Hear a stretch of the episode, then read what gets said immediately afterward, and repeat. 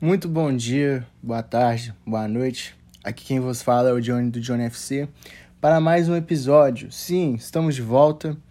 É, estamos sem episódio desde sexta-feira, mas hoje no final de domingo, né? Antes de começar a semana, quando você estiver indo para o trabalho, trouxe um EP para você escutar e aproveitar. Hoje é um EP, vamos falar de jogadores agressivos, jogadores violentos barra agressivos né? Aqueles jogadores que não tem dó nem piedade, que entram para quebrar a canela do, do oponente.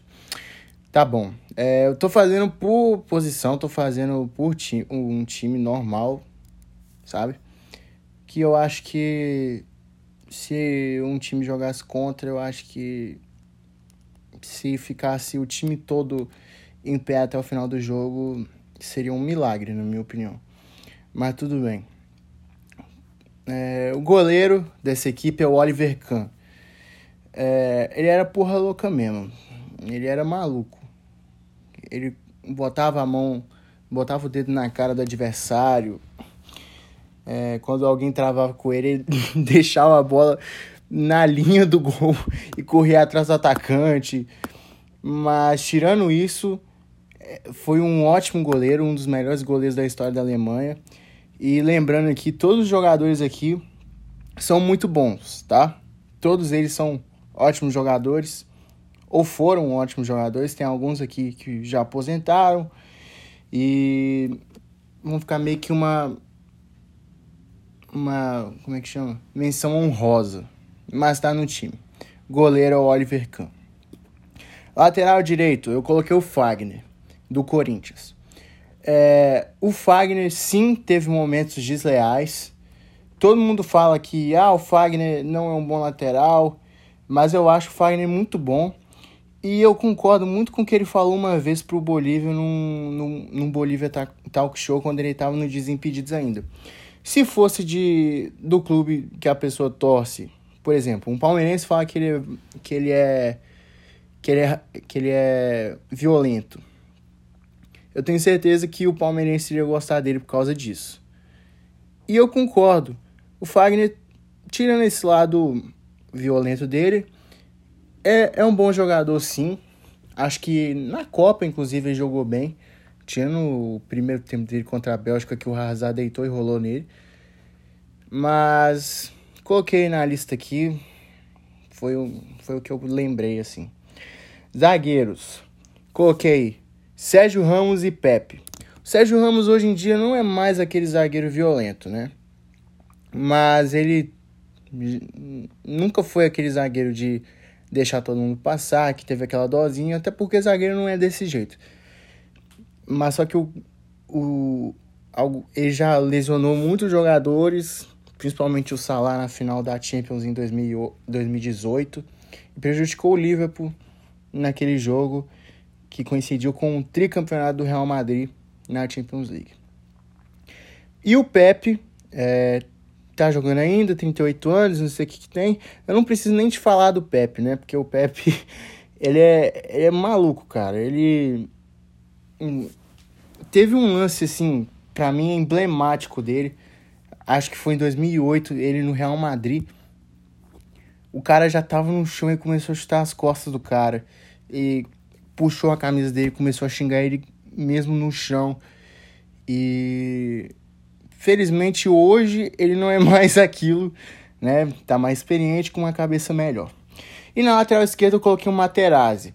O Materazzi ele é conhecido pela cabeçada que ele tomou do Zidane na, na Copa de 2000, 2006.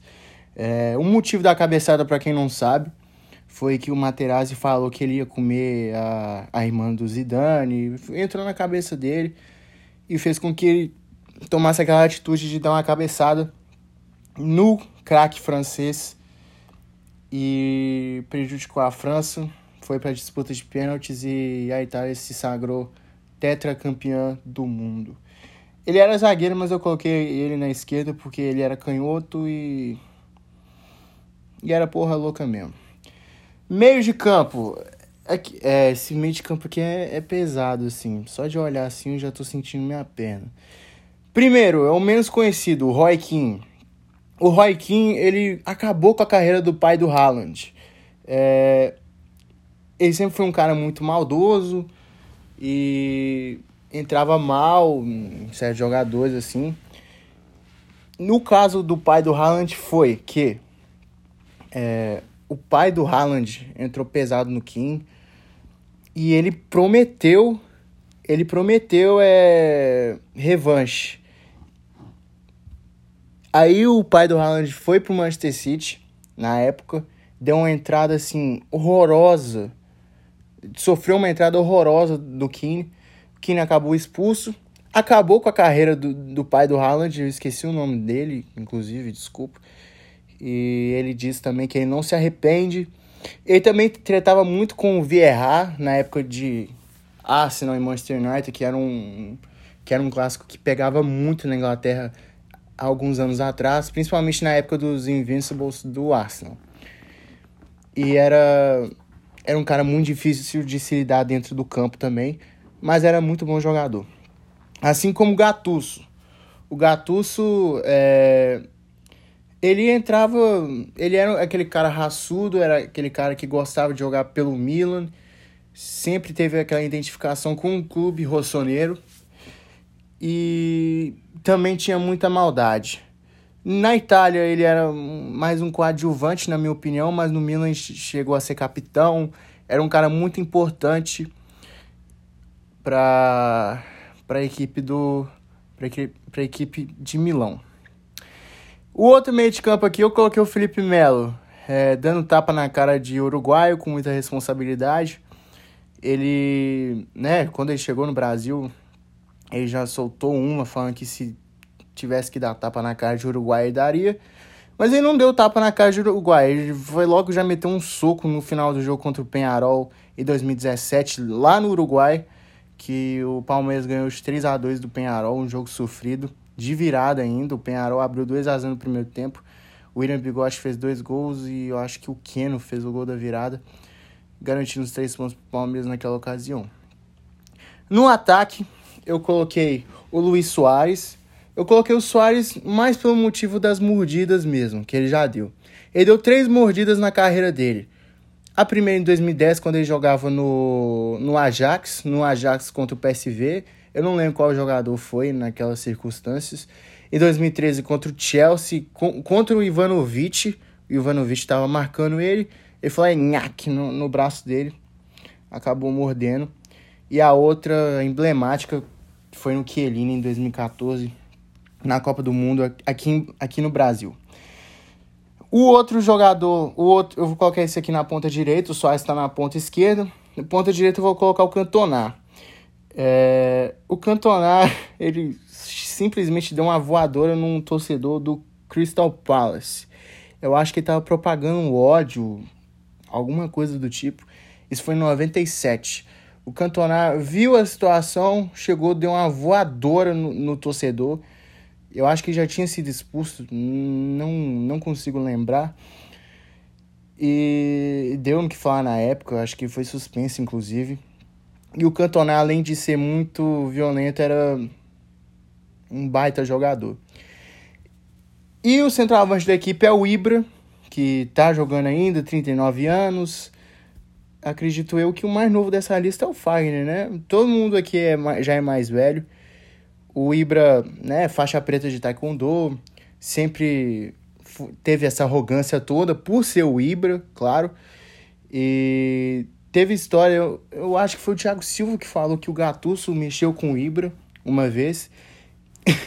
Aí o Ibra simplesmente pegou o Gattuso e jogou ele numa lixeira no CT do Milan. Então, é, o Ibra não é brinquedo para mexer, ele simplesmente, se alguém mexia com ele, ele dava de volta. E aí tem essa moral toda por ser o Ibra. Então, o time escalado é no 4-3-3 com Oliver Cano no gol, Fagner na lateral direita, Sérgio Ramos, Pepe e Materazzi. Os meios de campo são Gattuso, Kim e Felipe Melo. São três volantes, mas é, for, for, foram os que eu pensei.